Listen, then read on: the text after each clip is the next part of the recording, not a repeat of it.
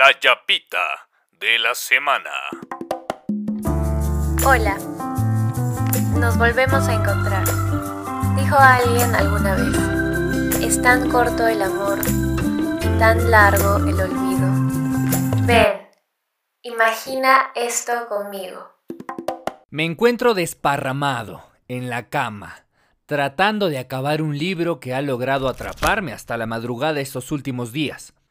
A pesar de que ya casi son las 2 de la tarde, me encuentro aún en pijama. O la ropa del día anterior que utilicé para dormir, da igual. Estoy tranquilo y disfrutando de este placer ocioso que poco puedo darme, pero que ahora, debido a la pandemia, puedo disfrutar un poco más. A pesar de que estoy muy concentrado en mi libro, puedo escuchar la bulla del vecino del costado derecho nos separa solo una delgada pared de madera. Y llega a mí todo el día la bulla de su televisor encendido, que olvida apagar después de que se duerme. También me llegan sus eructos y gases, es despreciable. Sus llamadas histéricas y los mimos que le hace a su perro, que presumo que es su único amigo. Estoy leyendo tranquilamente y de pronto la televisión del vecino escupe un nombre que apenas puedo interpretar. Almendra.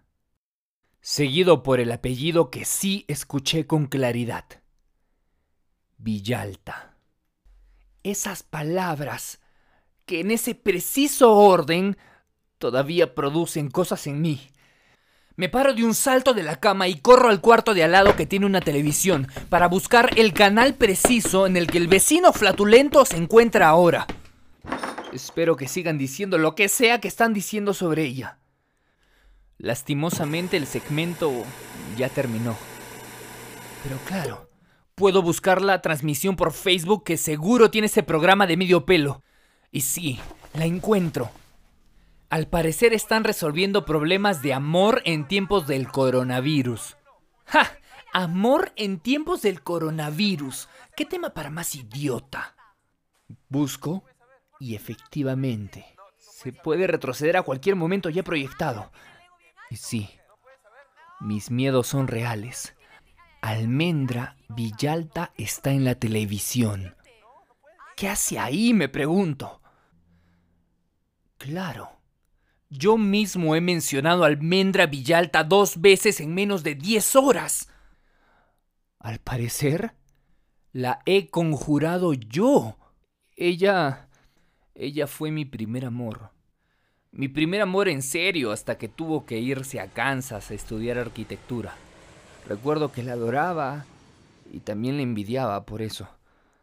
Ayer por la madrugada interrumpí mi lectura para tener una coqueta conversación con una bellísima joven y como buen idiota le había contado sobre mi primer amor y dije Almendra Villalta, así, en voz alta. Hoy en la mañana al bañarme se me dio por escuchar a los Beatles y se cruzó por el reproductor Kansas City, canción que yo coreaba con lágrimas en los ojos cuando ella partió precisamente a Kansas. Almendra Villalta estaba ahí, en televisión nacional, en un programa de mediodía que resolvía problemas de gente estúpida.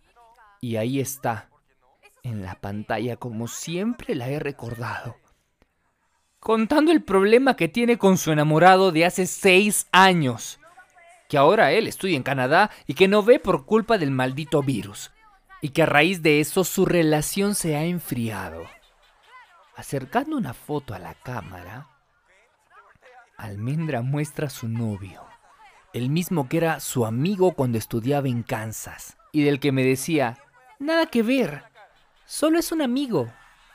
Cuando yo le preguntaba si había oportunidad a que pase algo entre ellos, trato de sacar la cuenta si hace seis años todavía estábamos juntos.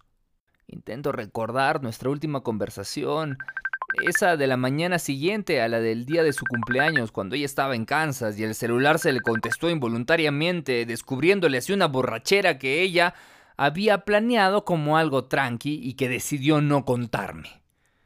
Recuerdo que en medio de la indeseada llamada le decía a quien era ahora su enamorado de seis años que no me iba a contestar hasta que esté bien.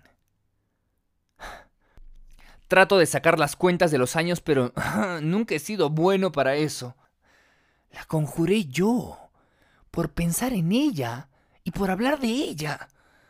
Por pensar, ¿y qué será de su vida al escuchar Kansas City? Y por decir su nombre mientras hablaba con otra persona.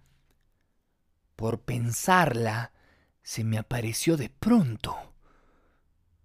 Mágicamente. Y así, en un acto de fe, entonces repito para mí mismo, Scarlett Johansson, Scarlett Johansson, Scarlett Johansson, Scarlett Johansson. Esperemos.